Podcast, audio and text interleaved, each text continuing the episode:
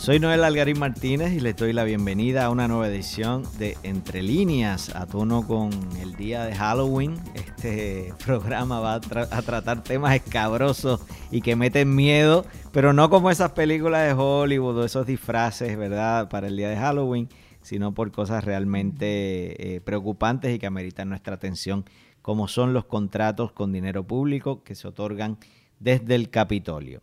Antes de pasar a hablar con la invitada, les recuerdo a todos que el podcast Entre Líneas está disponible en todas las plataformas eh, para bajar este tipo de contenido. Ahí se puede suscribir, sea en iTunes, sea en Stitcher, sea en Spotify. Puede suscribirse, puede dejarnos comentarios, puede darnos rating a, este programa y eh, agradeceremos ese intercambio que es tan importante para nosotros.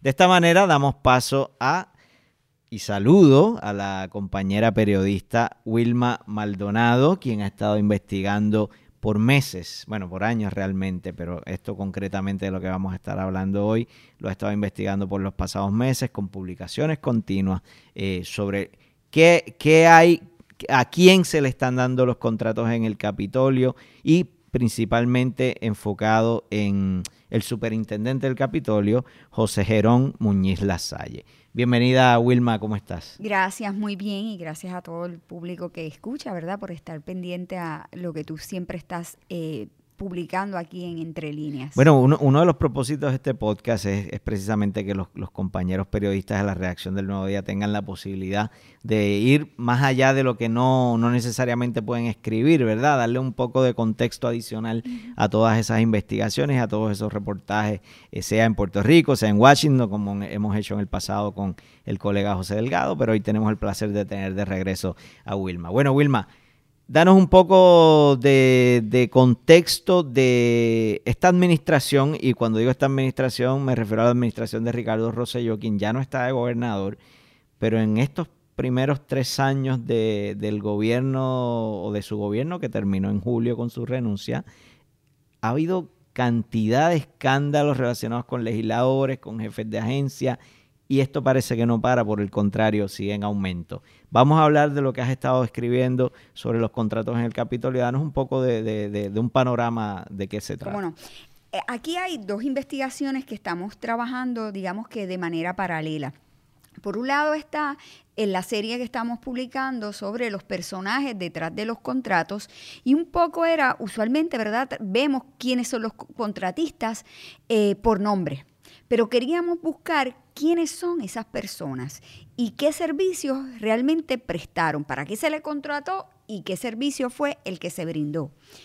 Eh, y esa era la idea de, este proyecto. Comenzamos con la publicación de la Cámara de Representantes y ahí recordarán los, los que están escuchando y tú que eh, empezamos a publicar sobre unos contratos que llamaban la atención, por ejemplo, abogados con una facturación altísima, tan alta como para poder ganar 25 mil dólares al mes, 29 mil dólares al mes. Que, es un salario de una persona casi humilde, ¿no? Eso es lo que se gana al año una persona eh, Está por encima incluso del promedio del salario, ¿verdad? Del trabajador puertorriqueño.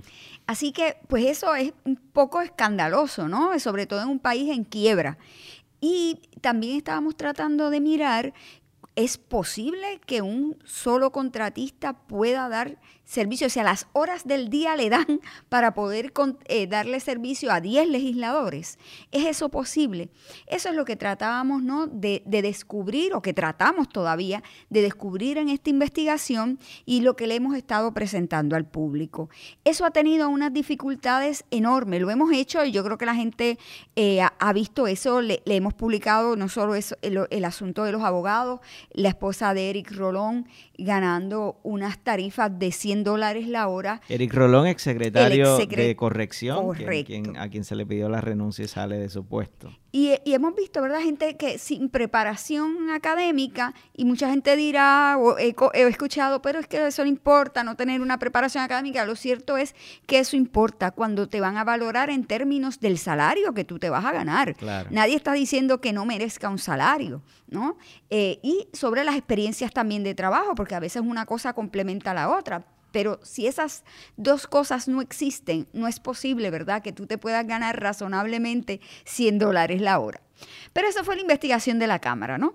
Eh, continuamos entonces nosotros, eh, yo estaba haciendo paralelamente una investigación sobre el superintendente del Capitolio. Esto por un comentario que me hicieron que me llamó la atención sobre una propiedad que él tenía en Arecibo y en la que eh, con alguna frecuencia fue visitada por lo que los vecinos entendían eran funcionarios de gobierno, porque iban con estas guaguas negras, se paraban allí, ellos vieron cierto movimiento de terreno en esa, en esa finca, y yo empecé a mirar, dije, bueno, pues vamos a ver quién es esta persona. Y empezamos a averiguar un poco más sobre eh, este funcionario público. Eh, José Llerón es una persona que se ha mantenido, digamos, un poco al margen de, del conocimiento público general, ¿no? Él sí es conocido en Quebradillas porque él fue candidato a la alcaldía. Él es de esa zona. Él es de esa zona, él es de la zona noroeste. Y ahí es donde él es un poco más reconocido. Eh, él aspiró a la alcaldía de Quebradillas en las elecciones del 2016, perdió, eh, y entonces eh, pasa a trabajar en el Senado de Puerto Rico. Eso es en este cuatrenio. En este cuatrenio, estoy hablando de este cuatrenio. Antes no había ocupado... De eso, antes de eso, él había tenido contratos. Él es, es, una persona que ha tenido, eso también llama mucho la atención, muchas corporaciones que abre y cierra, abre y cierra. Eh, sobre siete corporaciones que ha estado durante su trayectoria profesional eh, y casi siempre vinculadas con el sector agrícola. ¿Cuál es la formación de José Llerón? Desconozco, eh, creo que es, eh, que es agrónomo, pero no me consta, porque tampoco hay un registro oficial sobre eso. Pero las corporaciones siempre han estado han estado relacionados con eso. Y sus hermanos, pues sí, eh, uno de sus hermanos es agrónomo, son personas que tienen una, un potrero, lo que ellos, la corporación se llama Criadero Muñiz, en eh, Quebradillas, que se dedica a la crianza de caballos y particularmente de paso fino.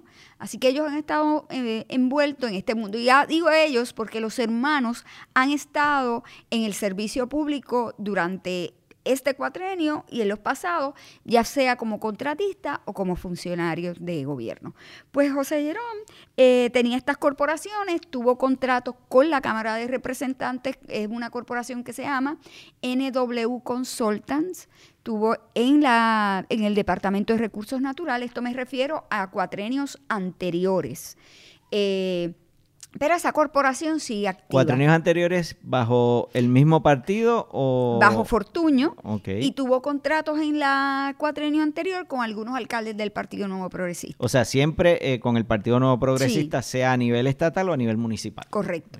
Entonces, eh, esa corporación se mantiene activa, pero hoy día por lo menos no registra en el, en el registro, de, valga la redundancia, en el registro del Contralor, no aparece ningún contrato de que tenga, que tenga ahora mismo contratos con el gobierno. Los tuvo en este momento. O sea, está empleado por el Capitolio. Él es empleado del Capitolio. Eh, lo fue de la Oficina de Asuntos Públicos y en el febrero del 2008 lo nombran eh, superintendente del Capitolio.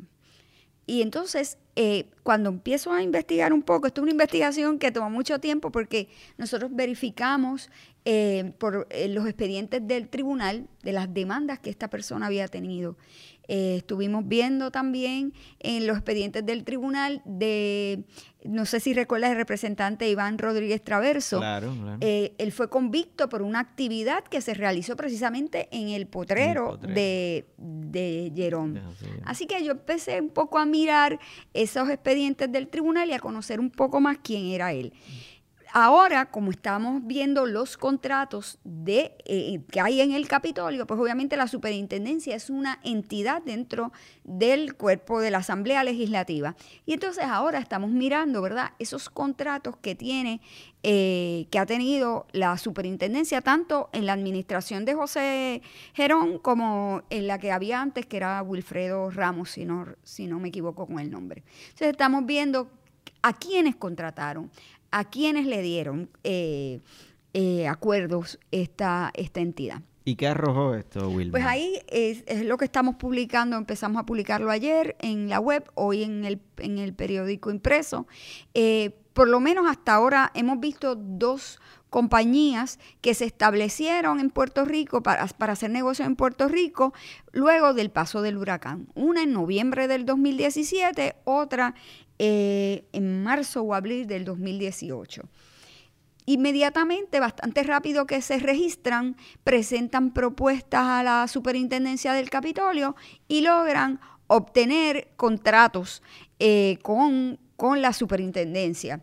Pero cuando yo empiezo a averiguar un poco, dije, pues déjame ver quiénes son estas compañías, quiénes son, porque como estamos haciendo ese, esa... Eh, serie especial, ¿verdad? De los personajes detrás de los contratos, pues empezamos a ver quiénes son los contratistas.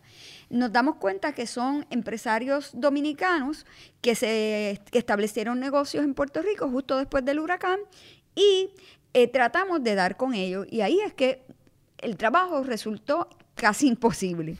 Eh, cuando vamos a buscar una de las corporaciones, que es Loro Construction, tratamos de conseguir al señor Rudy Pantaleón Ten, que es el presidente de esa corporación y es quien de hecho presenta las propuestas de servicio a la superintendencia del Capitolio.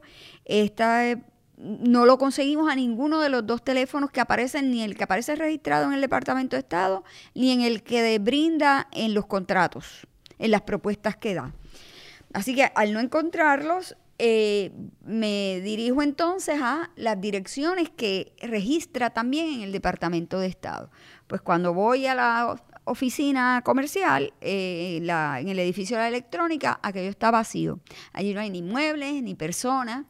Cuando voy entonces a otra dirección que presenta en Juncos, cuando veo, hablo con el residente de esa casa, me dicen, no, aquí yo he vivido durante 36 años y esa persona nunca ha vivido aquí. Él sí vivió en la calle de atrás, yo lo recuerdo, pero él, hasta donde yo sé, él vive en la República Dominicana y desconozco por qué puso mi dirección.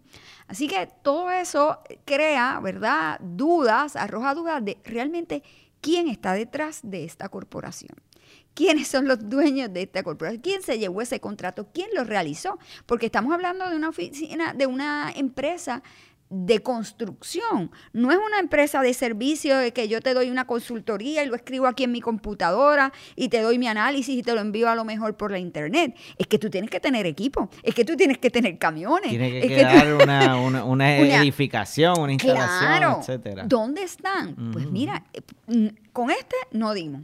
Vamos entonces a la otra corporación que se llama Codom Construction. Pues eh, ahí logramos tener un número de teléfono también del, presidente que se llama Buanergues Terrero. Eh, esta persona es ingeniero certificado en la República Dominicana, porque así lo corroboramos con el Colegio de Ingenieros allá. Antes de continuar con, con, Codón, eh, los contratos con Loro Construction suman ya casi 600 mil dólares, ¿correcto? Sí, eh, entre ambas corporaciones eh, tienen casi un, sobrepasan el millón de dólares en contrato. Habría que ver, por supuesto, un, experto evaluar esas propuestas de que ellos hicieron de servicios, si las valoraciones que hacen son las correctas. Esto no fue a subasta. O sea, eh, la razón por la que se contrató, podemos constatar que se hicieron esas obras, sí los o no. trabajos se hicieron. Se hicieron los trabajos, lo que no podemos identificar es dónde está su oficina, su infraestructura, dónde guardan las maquinarias, etc. Exactamente. ¿Quién, ¿Quién, realmente hizo ese trabajo? Porque no pareciera que el Oro y, Codom fueran unas empresas físicamente eh, visibles, ¿verdad? Simplemente está en papeles, registrada en el registro de corporaciones del Departamento de Estado. Eh, y, eso yo creo que es bien importante. Eh, el, otro ingeniero que te mencionaba, Buanerge Terrero, me comunico con él por teléfono, llamo al teléfono que aparece registrado. Ahí me contestan de otro lugar, otra, otra compañía. Mm, y posteriormente me contesta alguien que me dice que es su CPA. Eh, y me corrobora el teléfono que yo tenía de él, lo, entonces lo llamo y cuando lo llamo le pregunto su nombre, me dice que sí, que efectivamente es él. cuando le explico que lo estoy llamando, que del nuevo día para explicarle eh, que estaba haciendo un reportaje sobre los contratos del gobierno y que como él tenía uno con la superintendencia, pues quería ver cómo él había iniciado esos negocios. Pues ahí cambió la actitud. Ahí entonces me dice, pero ¿cómo? Que no entiendo, ¿de quién me está hablando? ¿A quién es que usted está buscando? Y yo le digo, bueno, ya le expliqué que soy del Nuevo Día y usted me dijo que usted era, estoy buscando a Juanergues y usted me dijo que usted era Juanergues Terrero. Y empieza, lo más cómico es que me dice, Juanergues, Juanergues, Juanergues, como pensando quién era. Y me engancha. Y me engancha. O sea, luego que te admite que estás hablando con, él, luego cambia y no es él. No es él. Y me enganchó.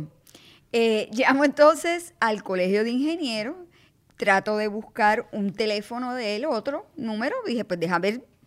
Y cuando me dan un, otro contacto telefónico, eh, ahí me, me, puede ser su hogar o su negocio, desconozco, en la República Dominicana, pero me corroboran que el teléfono que yo tengo es, él.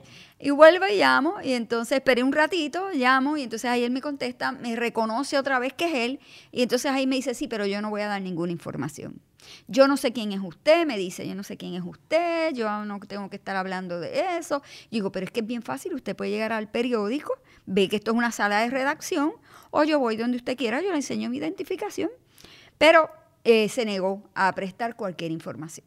Así que pues estamos en la misma. Voy a la oficina que también aparece eh, registrada y pues es un complejo de apartamentos pequeñitos y allí tampoco hay una empresa constructora con equipo, con así que otra vez nos quedamos con, con una información completamente incorrecta, digamos, o eh, incompleta, ¿no? ¿no? Desconocemos quién, quiénes son realmente esas compañías. Y todo está atado al superintendente del Capitolio. Él es quien otorga los contratos. Él y, el, y, también el mm, superintendente anterior también dio eh, estos contratos. Lo que hace, eh, dio uno, dio el del Oro Construction, lo da este Wilfredo, que era el superintendente anterior. Eh, pero Gerón es quien entonces le hace unas enmiendas que le añaden unas cuantías. posteriormente él es sí quien otorga el contrato de Codom Construction y también le otorga unas enmiendas. Así que eh, estamos viendo cuáles son los contratos que, que, le ha dado. ¿Por qué esto es importante? Porque es que, y, y ahí la gente un poco ha tenido le, ha llamado mucho la atención. Nosotros hemos sacado esta investigación y el mismo día el periódico también, eh, El Vocero, publicó una investigación. Son investigaciones distintas. El periódico eh, de la, en el que está trabajando la compañera Melisa Correa eh, está trabajando la, una investigación sobre la secretaria de Recursos Naturales. Nosotros es una investigación sobre el superintendente. Lo que pasa es que se cruzan en el de Recursos Naturales, Tania Vázquez Rivera. Correcto. Tania Vázquez y él, eh, ambas investigaciones coinciden en lo mismo, tienen una estrecha relación. En, eh, en el, por ejemplo, el superintendente, como ya les mencioné, cuando tenía la compañía NW Consultant, tuvo contratos en, la, en el Departamento de Recursos Naturales. Para ese entonces, ella, eh, Tania, trabajaba también en el departamento, fue subsecretaria de Recursos Naturales. Ella empezó como directora de la división legal en el 2009 bajo la administración de Daniel Quercado y posteriormente se convierte en su asistente, o sea, su ayudante principal y se convierte en la subsecretaria de ese departamento. Así que desde ahí em, empiezan ¿no? esas relaciones.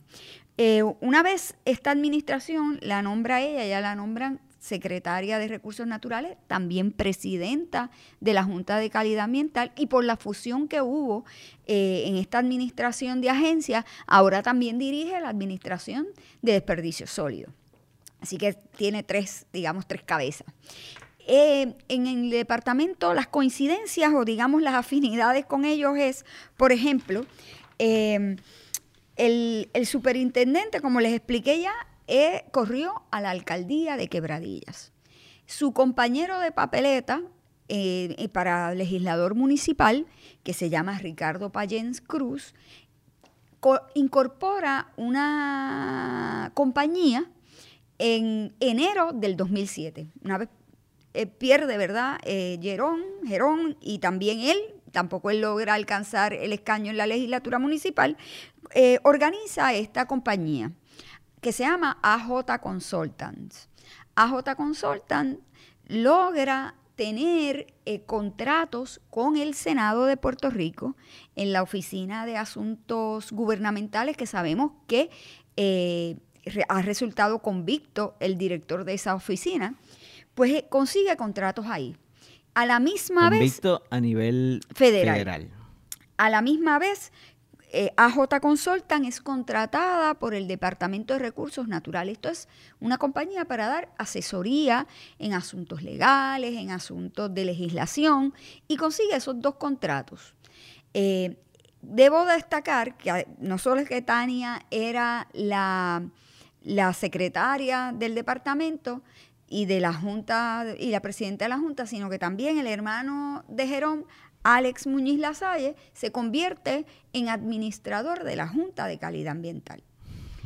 Eh, en, Payens, que como mencioné era el compañero Papeleta, tiene además dentro de esa organización a una, a una eh, señora, una muchacha que se llama Michelle Valentín Soto, eh, que es secretaria de la corporación. Pues Michelle Valentín Soto fue vicepresidenta de la corporación que tiene activa José Gerón Muñiz Lasalle, que es la que he mencionado, eh, NW Consultant. Ella, ella fue vicepresidenta. Así que esta corporación que está muy atada a personas allegadas a él, consigue esos dos contratos. A la vez que tiene el contrato con el Departamento de Recursos Naturales, eh, AJ Consultant, por un contrato que firmó el mismo Ricardo Payens, a él el gobernador, o el ex gobernador Ricardo Rosselló lo nombra miembro asociado de la Junta de Calidad Ambiental. Se convierte en miembro de la Junta, eso es un, puesto que lleva salario, no es alguien voluntario por dieta, es un puesto, es un cargo. Eh, y a la misma vez que está ocupando ese puesto, su compañía sigue con el contrato en Departamento de Recursos Naturales, que todos sabemos que es una sombrilla. Eh, al mismo tiempo, eh, a el otro representante corporativo de AJ Consultant, que se llama, es de apellido el licenciado Igartúa Veray, tiene contratos a título personal con la Junta de Calidad Ambiental y con la Superintendencia del Capitolio. Todas estas personas, pues, vinculadas con eh, José Jerón Muñiz Lasalle. Ayer, como parte de nuestra investigación sobre los personajes detrás de los contratos, eh, no tiene que ver con la superintendencia, pero sí con, el con la Junta de Calidad Ambiental, vemos que una ex socia de, José Jerón, eh, la hermana de la ex socia, tiene un contrato también con la Junta de Calidad para dar mantenimiento a la flota de vehículos. O sea que son muchos los, lazos. Por eso es que aun cuando se esté investigando a la secretaria y, estemos investigando al superintendente por otro, se entrelazan esas dos. Eh, porque lo que dicen es que quien mandaba allí es el superintendente. En el Departamento de Recursos Naturales, el IVA se identifica y era quien aprobaba contratos, era quien prácticamente estaba tomando decisiones eh, dentro de esa agencia, tanto como me, lo comunican a mí, como se lo comunican a la compañera del vocero. Wilma, más allá de lo que son las investigaciones que tú estás llevando a cabo, eh, José Gerón y la secretaria del Departamento de Recursos Naturales eh, son objeto de investigación por alguna rama eh, de, ya sea el Departamento de Justicia, a nivel federal, danos un poco de, luz A nivel federal es la misma secretaria quien lo admite y lo reconoce. Una vez sale una publicación del periódico El Vocero. Pero ella se contradice, o por lo menos eh, ella dice que se le dijo que no era blanco de la investigación, sin embargo en, en, en la investigación a la que tú haces referencia o a las publicaciones que tú haces referencia de la periodista Melissa Correa, dice que sí, se afirma que sí es blanco la investigación federal. Exacto. Obviamente a mí no me consta. No me consta, claro. Eh, pero sí hay una investigación abierta. Y eso está confirmado. Y está confirmado. Y tiene que ver con los contratos eh, eh, ligados a la superintendencia del Capitolio. Son los contratos en los que de alguna manera el superintendente del Capitolio ha intervenido. ¿Y en el caso de él? En el caso de él, pues obviamente esa intervención es objeto de la investigación. O sea, aquí tenemos dos personas que desconocemos, ¿verdad? Finalmente, cómo concluye esa investigación, eh, si alguno de ellos se les va a atribuir alguna responsabilidad penal. Pero en estos momentos, evidentemente, si se están estudiando, si se están investigando esos contratos, pues esos contratos fueron otorgados por Tania Vázquez y fueron supuestamente recomendados, ¿verdad?, por José Jerón Muñiz Lasalle. Así que ambos de alguna manera, sean o no tarjeta objetivo de la investigación, ambos están inmersos en esa investigación. A nivel estatal y legislativo, alguien ha levantado bandera y dice, miren, vamos a ver esto a profundidad. Mira, eso es, eso es, es que bueno que lo traes. A mí me ha llamado muchísimo la atención sobre eso es un asunto, ¿verdad? Que ya hemos que, visto. que tenemos, importante creo añadir, tenemos una gobernadora que fue secretaria de justicia hasta el verano pasado. Correcto. Llama mucho la atención, por un lado, eh, ha habido muchísima presión en estos días, una vez empiezan a salir todos estos artículos, hacia la figura de la secretaria del Departamento de Recursos Naturales. No escuchamos la misma presión sobre la figura del superintendente del Capitolio. ¿Por qué? Yo pienso que ahí hay un poco, ahí le temen al presidente del Senado y yo creo que un poco eh, a eso responde. Eh, él es una figura muy cercana. De hecho, el mismo presidente del Senado le ha vendido caballos para el criadero para el potrero que tienen ellos. O sea, es una relación comercial completamente legal. Eso no tiene absolutamente nada de, extraño, pero hay una relación, hay un vínculo y es la persona que lo nombra allí junto con el presidente de la Cámara, ¿no? Así que es una figura cercana al presidente del Senado.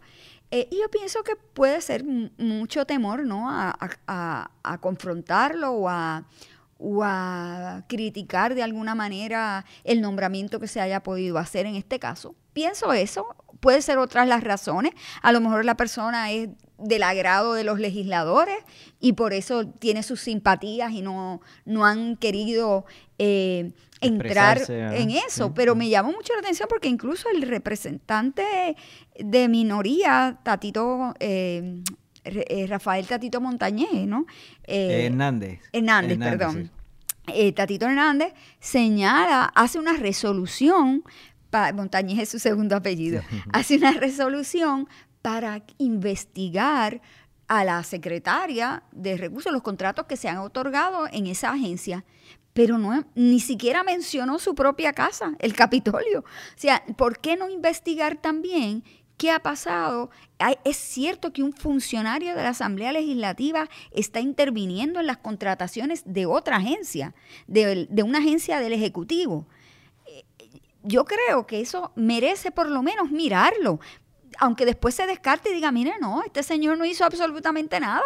Esa, eso, eso es incorrecto, pero ¿Cómo es que se van a tapar los ojos y no van a mirar cuando la investigación de recursos naturales supuestamente apunta a ese vínculo con él? Entonces, eso llama poderosamente la atención. Obviamente también, y hay que decirlo, hay un asunto también de machismo, es más fácil también atacar a la mujer que, al hombre, eso también está ahí como, como una posibilidad, ¿no? Eh, así que eso me llama la atención y además la admisión que hace el presidente de la Cámara y otros legisladores de que conocían que les había llegado información de este tipo de actividad irregular. incluso dijo que, que, había advertido al exgobernador. Al gobernador, exacto, Rosello. Entonces, ¿cómo es posible que tú digas eso y tú que tienes el poder, la rama legislativa tiene el poder de investigar, no es que tenga el poder, tiene el deber de investigar y fiscalizar a la rama ejecutiva. Eso es una función inherente del legislador y que simplemente renunciaron a esa función, miraron para el otro lado y dijeron, pues ya yo se lo dije al Ejecutivo, allá él que se encargue. Me parece que es una irresponsabilidad o una negligencia, ¿verdad?, en, en, en, el ejercicio de sus funciones. ¿En qué posición deja al país esto? Me explico. Eh, siempre se habla, bueno, los federales son los que siempre tienen que terminar interviniendo para que pase algo. ¿Cómo pinta o cómo crees que va a madurar este escenario en las próximas semanas? Yo, yo creo que, que a partir del verano del, del, 2019, sí. Hay una gran presión pública. Yo creo que la gente está mucho más pendiente ¿no? a lo que está ocurriendo. Yo creo que ha habido un, proceso de calma, de dar un espacio a ver qué es lo que ocurre. Pero en la medida en que todo esto siga, eh, investigaciones periodísticas o, o, legislativas o las que fueren, reflejen este tipo de actitud, yo creo que va a haber una presión para que, para que se actúe. Yo ahora mismo de verdad estoy tratando de hacer memoria de cuántas eh, referidos ha hecho el Departamento de Justicia o cuántos casos ha sometido el Departamento de Justicia y realmente se me ocurre, de repente me acuerdo del del chat, del chat de, del, primero, que era el del ex juez eh, que, estaba a cargo de la Comisión Estatal de Elecciones. Este, y algún alcalde, pero realmente no ha habido... Ha, sido, ha estado ausente ese, ese cuerpo de investigación, ¿verdad? Y pues yo creo que la gente va a tener que presionar un poquito para que se investigue. Si aquí yo creo que ninguna investigación periodística, ningún periodista está buscando que metan preso aquí a nadie. Lo que se está buscando es que se sepa la verdad. Que cuando hay algo extraño, pues mire, usted haga el trabajo que le corresponde, investigue. Y si hay que descartarlo, pues se descartó. Pero si hay que proceder y radicar cargos, pues que se haga. Pero esa, esa ausencia de tener eh, de saber qué es lo que está haciendo el Departamento de Justicia, que de hecho eh, su oficina de integridad pública se desmanteló y cambió completamente después de, de los cargos que se le radicaron a, a la ex secretaria de Justicia, hoy gobernadora Wanda Vázquez, esa oficina cambió completamente su composición. Así que pues hay que ver y qué está haciendo la Comisión Conjunta de Informes del Contralor de la Asamblea Legislativa. Tiene presupuesto asignado, dinero asignado, supongo que asesores debe tener, eso yo te lo apuesto, pero trabajo, ninguno, ninguno que por lo menos el público sepa. Eh, así que si, si ellos no se han encargado de difundir el trabajo que han hecho, pues debe ser que no lo han hecho. Eh, por lo menos en la Asamblea Legislativa debe ser así, porque a los políticos les encanta hacer saber cuál es el trabajo que han hecho. Así que si no lo han divulgado, pues uno debe asumir o presumir que, que, no, que esa comisión está sin hacer nada. Wilma, qué bueno que traes el tema de, del rol de los periodistas y sobre todo el rol de periodistas como tú que se dedican más a la investigación. A veces la gente no comprende o piensa que nosotros tenemos que meter preso gente. No, no, nosotros nos encargamos de exponer unos datos, exponer unos hechos y le toca a, los gobiernos, a, las entidades fiscales eh, que investiguen y si hay algún hallazgo que, se sostenga, que pueden eh, eh, suponer una acusación, ahí entonces. Eh, pero nuestro rol en, en, ciudades democráticas, como uno presume que es la nuestra, ¿verdad? Aunque a, veces uno se lo cuestiona, pero en sociedades democráticas el rol de la prensa es tratar de mantener ese balance y tratar de exponerle a la población para que tenga suficientes datos a la vista para decir, mira, yo creo que esto amerita que, que, que, que otra gente lo vea, que un departamento de justicia, eh, que, haya una investigación a profundidad, que la misma legislatura, que para otras instancias se jacta de que tiene poder de investigación, pues, que asuma su, su responsabilidad pública, su responsabilidad social eh, para la que se les eligió. ¿Verdad? Que a veces lo olvidamos y lo dejamos todo en, en, en la insignia de un partido pero hay un rol importantísimo que juegan las ramas de gobierno. En el caso de la legislatura, eh, un, rol importantísimo, en el caso de, tribunales igual. Así que, que, es bien importante también para que la gente no se nos pierda, que entiendan cuál es el rol de periodistas investigativos y por qué se hace ese trabajo. Si nosotros no somos fiscales, nosotros no estamos ahí para decir que aquí hubo delito o no hubo delito, eso le toca al Departamento de Justicia. No, no nos corresponde a nosotros, a nosotros nos corresponde decir esto es raro. Esto no siguió los procesos que deben seguirse, porque uno los conoce y el público también los conoce. Esto no siguió esos procesos. ¿Por qué? Pues le corresponde a las agencias investigar, profundizar sobre esos aspectos. Nosotros estamos ahí poniéndolo a la luz y le corresponde a ellos. Además, nosotros no tenemos las herramientas que tiene el Estado. Nosotros llegamos hasta un punto. De hecho, eh, debo decir, eh, y qué bueno que lo trae, que en la Asamblea Legislativa no solo es que, es que ha impedido el trabajo el trabajo que tenemos el, el deber los periodistas de hacer, porque eh, no proveen la información que están obligados a proveer. Es particularmente importante que nosotros veamos esas facturas de los contratistas, porque el contrato te dice unos deberes que tú debes realizar, unas tareas. ¿Cómo nosotros podemos corroborar si esas tareas se realizaron? Es que no es solo nosotros, es que cualquier ciudadano debe, tiene el derecho, ¿verdad?, de ir y reclamar esas facturas y ver si la pista que le hicieron en el barrio de él se, hizo como se, como, como se debía hacer o no. Claro, si se usaron los fondos que, correctamente, están pagando. No nos están, y en el caso del superintendente, es tan burdo, tan... Eh, Obvio. ridículo la, la, la, eh, cómo entorpecen el trabajo, que hasta un documento como es el reglamento de compras y subasta, que eso es un documento público, pero, pero de la primera, o sea, eso debería estar publicado en su página web. No nos lo dieron. Ni siquiera eso. Así que imagínate pedirle entrevista o pedirle que nos dieran la factura de, estos contratistas. Importante a la gente que nos escucha en ese punto, eh, eh, son mecanismos que el Estado a través de, sus distintas instituciones usa para que, aunque en muchas ocasiones se pueden parar ante un micrófono y hablar de transparencia y de cómo son el gobierno más transparente, etcétera, y esto no solo pasa en esta administración, nos ha pasado por las pasadas décadas que se le han repartido dos administraciones más o menos siempre la misma circunstancia, la misma situación, unas menos afortunadas que otras, pero bueno, pero, pero fíjense cómo se entorpece o se, se trata de minar la labor periodística de documentos que deben ser de fácil acceso porque son públicos, ¿verdad? Así que eso también me trae a otro tema ya para cerrar, Wilma, y es la importancia del periodismo investigativo y de respaldar el periodismo investigativo. Lo que tú estás haciendo cuesta. Cuesta no solo esfuerzo, sino cuesta recursos, eh, gente que esté dedicada a esto, a mirar documentos, a investigar, a tocar puertas. Eso tiene un valor bien importante, ¿verdad? No nos perdamos, no nos confundamos, el periodismo vale. Y el periodismo hay que patrocinarlo y hay que ayudarlo para poder seguir haciendo más periodismo del que está haciendo Wilma. Así es, así que le pedimos ese respaldo porque de verdad son horas que uno pasa mirando documentos, yendo a tribunales, buscando, la, yendo al, al, trabajo de campo, ¿no? Así que eh, es muy importante que lo respalden y voy a aprovechar y decirle a todos y todas que tenemos una, una un email al que cualquier persona de manera confidencial quiera enviarnos información que entiendan que es pertinente, que deba ser investigado a profundidad, por favor compártanla con nosotros. Es, completamente confidencial, así ustedes pueden escribir. ¿Cuál es el email? A Endy Investiga, END Investiga, END Investiga, arroba